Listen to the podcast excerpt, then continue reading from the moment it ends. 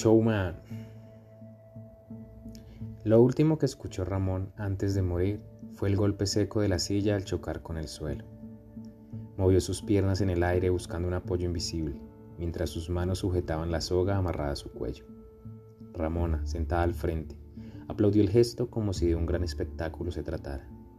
Sonrió al ver cómo su padre movía las piernas en el aire y cómo había cambiado la tonalidad de sus ojos, recordándole las caricaturas de la tele. Se acercó con alegría hacia el cuerpo inerte de su padre y entre tirones le pidió que lo hiciera de nuevo.